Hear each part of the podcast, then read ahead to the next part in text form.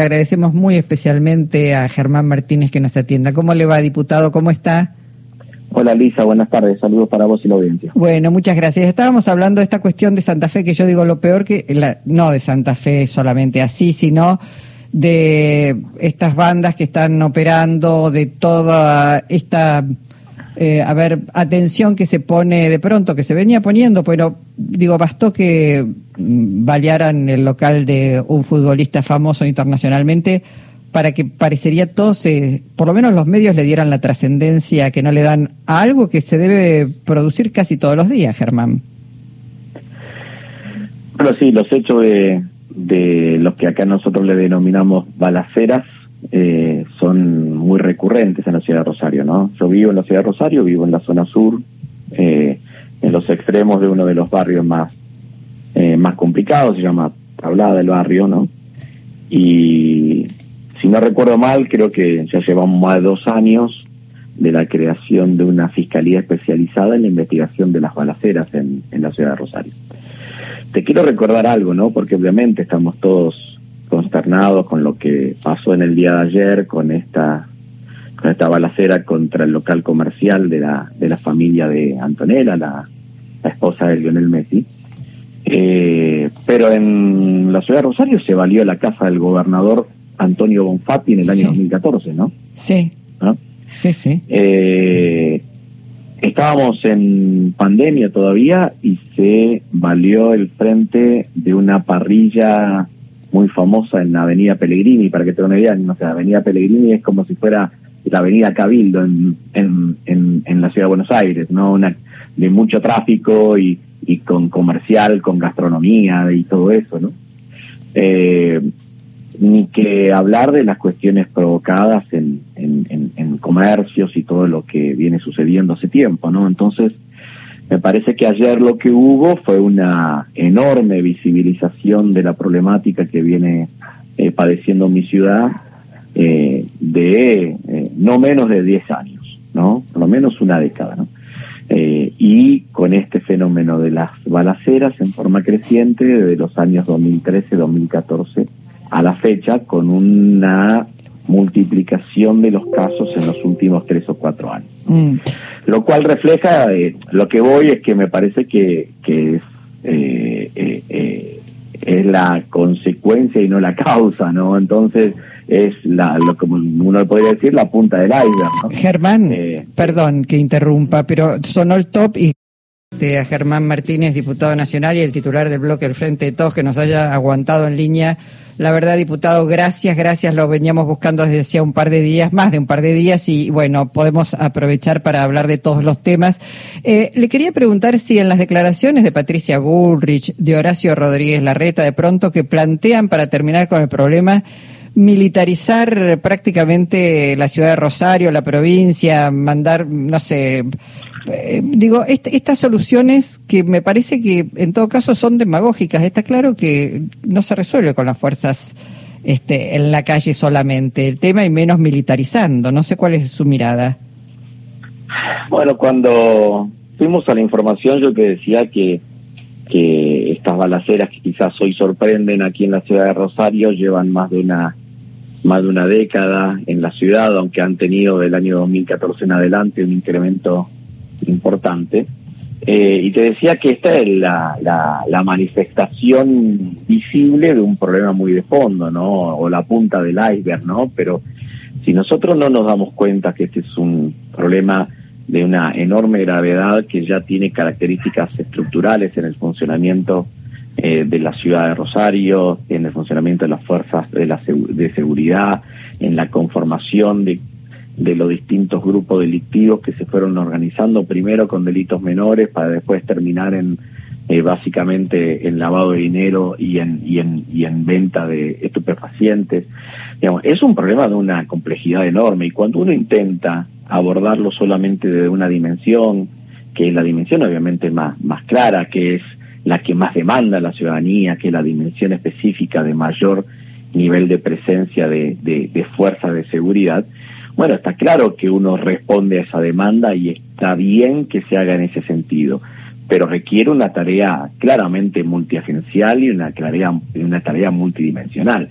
Después están estas cosas que siempre aparecen, estas situaciones de, conmoción pública, eh, que son estos intentos de volver a confundir los objetivos eh, planteados por la Ley de Defensa Nacional y la Ley de Seguridad Interior, que vos sabés perfectamente que son el resultado, ambas normativas, de un pacto democrático establecido de finales de los 80 y, los, y, la década del 90, donde hay una división en nuestro país muy tajante entre las competencias que tiene el dispositivo de seguridad interior, que hoy lo administra obviamente el Ministerio de Seguridad de la Nación, eh, y el dispositivo de las Fuerzas Armadas, que claramente lo administra el Ministerio de Defensa de la Nación. ¿no? Mm. Cuando se intentan eh, confundir ambas esferas, en general, en los países de América Latina que lo han intentado, los resultados han sido absolutamente contrarios, lejos de evitar eh, y lejos de disminuir la violencia de una determinada sociedad, el efecto es totalmente contrario, ¿no? Y probablemente aquello, eh, eh lo, lo, pasado en, en, México y en Colombia son los lugares más claros al respecto, ¿no? Eh, por eso yo creo que en un año electoral, en un año donde va a haber mucho debate público, donde abundan las consignas, abundan los tweets y faltan eh, y carecemos de fundamentos y carecemos de argumentaciones.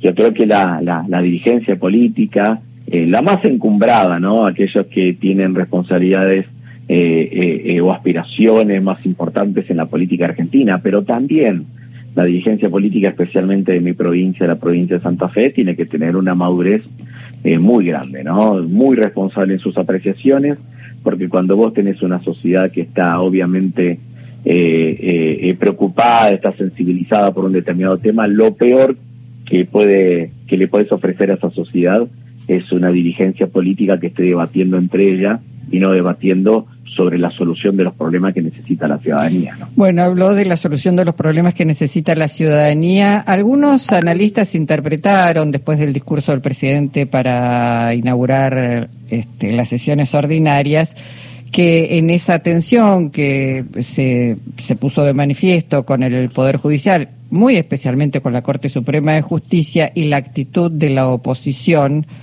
eh, va a ser muy difícil trabajar y legislar. ¿Cuál es su impresión?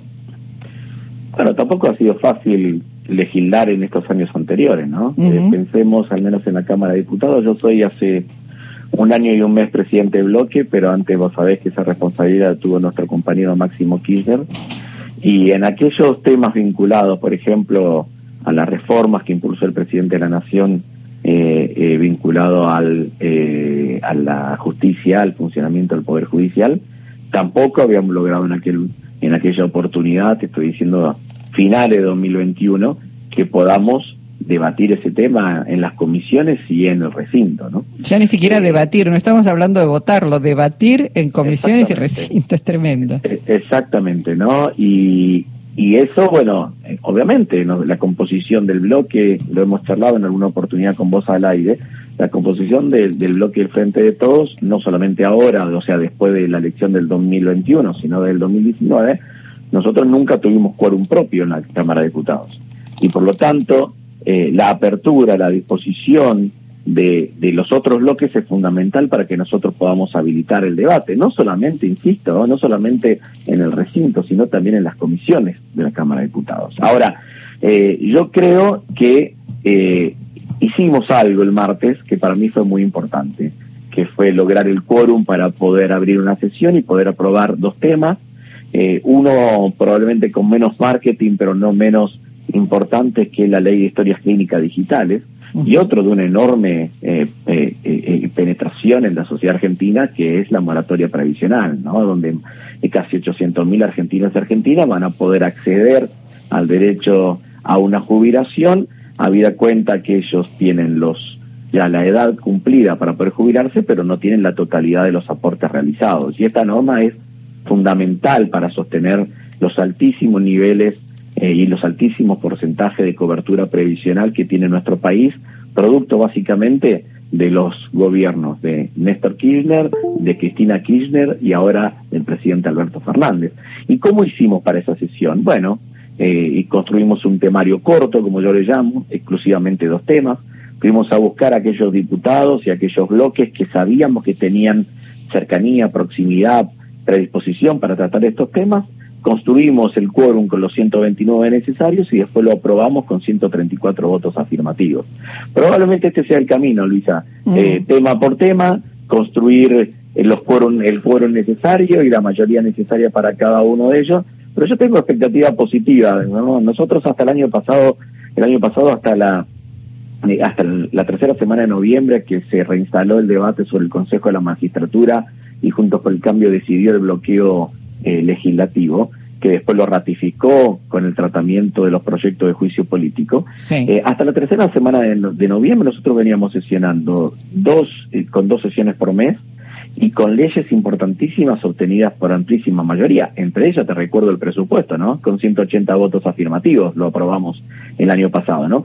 Y yo creo que es posible construir eso, ¿no? Obviamente que el panorama electoral eh, siempre complica, eh, pero nosotros tenemos que hacer el intento de construir los consensos necesarios para seguir funcionando.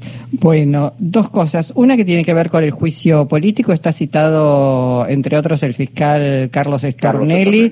Ahí eh, se, se, abroqueló parte del Poder Judicial, la Asociación de Fiscales y Funcionarios del Ministerio Público Fiscal. La Asociación de Magistrados salió con los pelos de punta después del discurso del presidente cuando eh, habló directamente de la Corte Suprema de Justicia Eh, ese es un tema, eh, me parece, serio y no solamente serio, sino determinante para poder avanzar. Eh, bueno, venimos trabajando muy bien en la Comisión de Juicio Político, ¿no? Es más, al arranque, yo me acuerdo, el presidente anunció esta decisión en la primera semana de enero. recuerdo que por mitad de esa semana nos convocó a Carolina Gailiar, presidenta de la Comisión de Juicio Político, y a mí, para entregarnos eh, la documentación, que el documento que habían elaborado tanto el presidente de la Nación como los gobernadores de provincia para que nosotros armemos el proyecto, que lo, lo hicimos eh, antes de, de, mitad de enero. Y desde el 26 de enero estamos trabajando todas las semanas en la Comisión de Juicio Político. Muchos decían que queríamos montar un circo, que queríamos montar un show, eh, y nada de eso sucedió. Nosotros nos hemos abocado a un tratamiento muy, pero muy institucional, siguiendo lo que dice la Constitución, siguiendo lo que dice el reglamento de la Cámara, siguiendo lo que dice el reglamento de la Comisión de Juicio Político. Nos decían que queríamos juzgarlo por el contenido de sus sentencias y nosotros claramente hemos eh, dejado expresado que nosotros estamos avanzando en esta etapa de investigación por el presunto mal desempeño de los integrantes de la Corte Suprema y también eh, los posibles delitos que pueden haber cometido en el ejercicio de sus funciones. Bueno, se dijeron un montón de cosas, ¿no? Y nosotros hemos hecho eh, realmente todo conforme a derecho y cada, cada semana nosotros dejamos en claro el sentido y la trascendencia del juicio político que estamos impulsando, ¿no? Mm. Hasta tal punto que a mí no me cabe la menor duda que el consenso está creciendo alrededor de estas cuestiones vinculadas al juicio político. Eh, yo creo que el último hecho, el, el, jueves, no de esta semana, sino de la semana anterior, cuando yo le pregunté eh, en forma directa al juez Sebastián Ramos si tenía una relación sistemática con el ex eh, ministro de Seguridad y Justicia porteño, Marcelo de Alessandro. Él me dijo tajantemente que no. Y a las pocas horas estaban circulando en todos los medios de comunicación chats donde se ven las relaciones promiscuas que había entre Marcelo de Alessandro y el juez federal Sebastián Ramos, bueno, me parece que eso que va dejando la clara que lo que estamos haciendo tiene un sentido. Mm. ¿Y por qué hicimos eso con el juez Sebastián Ramos? Porque nosotros, uno de los temas que estamos analizando en profundidad es esta vinculación que están teniendo los jueces integrantes de la Corte Suprema de Justicia con distintos actores, por lo que eh, van orientando sus fallos y van adecuando los tiempos de sus fallos con clarísimas intencionales, intencionalidades políticas. Mm. Así que bueno, me parece que es interesante el proceso que se está dando y vamos a seguir trabajando en ese sentido. Bueno, lo último, eh, vienen distintos este, lanzamientos, movimientos, La Patria es el otro, clamor operativo para este, que sea Cristina Fernández de Kirchner candidata. Digo, ¿hay posibilidades de elegir un candidato de consenso con Cristina Fernández de Kirchner proscripta? ¿Hay posibilidades de ir a las pasos con la vicepresidenta en una situación eh, complicada por la justicia. Eh, ¿cómo, ¿Cómo lo está viendo? Bueno, me parece que el, documento síntesis de la reunión de trabajo que realizaron las, si se quiere, la máxima referencia del Frente de Todos en la sede de nuestro partido hace un par de semanas atrás, me parece que fue muy claro, ¿no? Y así ha quedado en claro la situación de proscripción que vive eh, nuestra compañera vicepresidenta de la Nación, eh, empujada obviamente a esa situación por esta persecución judicial, eh, trabajada básicamente sobre fallos que distan muchísimo de tener la imparcialidad necesaria, ¿no? Mm. Me parece que el, el, problema de los espacios políticos, Luisa, no es cuando uno tiene muchos candidatos, sino cuando no tiene candidatos. Y yo creo que el, el, cada militante del Frente de Todos, me incluyo, nosotros tenemos que trabajar para potenciar las, las posibilidades de que el presidente de la Nación, la vicepresidenta de la Nación, el ministro de Economía, los gobernadores de provincia, que sientan que pueden efectivamente eh, tener protagonismo en el, en el próximo proceso electoral, lo tengan. Después el devenir propio de los acontecimientos y de la política de acá hasta el mes de junio, que es el cierre de lista, eh, eh, te van acomodando las cosas y de no poder acomodarse totalmente y no llegar a una fórmula de consenso, vos sabes perfectamente que existe el mecanismo de las primarias abiertas, simultáneas y obligatorias. Sí, por eso. Así que, así que yo creo que nosotros tenemos que estar con cierta serenidad en esto. A veces noto que le ponemos demasiada ansiedad a la resolución de, de, de la fórmula. Yo recuerdo que en otras oportunidades, eh, bueno, a ver, la fórmula eh, de Alberto y Cristina se anunció en la tercera semana de mayo, ¿no? Del año 2019. Eh, y si no recuerdo mal, eh, la de Scioli Zanini fue allá por mitad del mes de junio del año 2015, ¿no? Sí. Eh, y me parece que nosotros en este momento tenemos que poner mucha, mucha fuerza y mucha potencia en la gestión, en tratar de resolver los problemas pendientes que tiene la vida cotidiana de los argentinos. Por eso me pareció tan importante el mensaje del presidente de la Nación el día miércoles en, la Cámara de Diputados, porque el 70% de su intervención la destinó específicamente, área por área, ministerio por ministerio, a dejar en claro cuáles son los logros del gobierno sin ser en ningún momento condescendiente, ni con él ni con su gobierno, en aquellos problemas que están todavía sin resolver en la Argentina. Y creo que ese es el camino.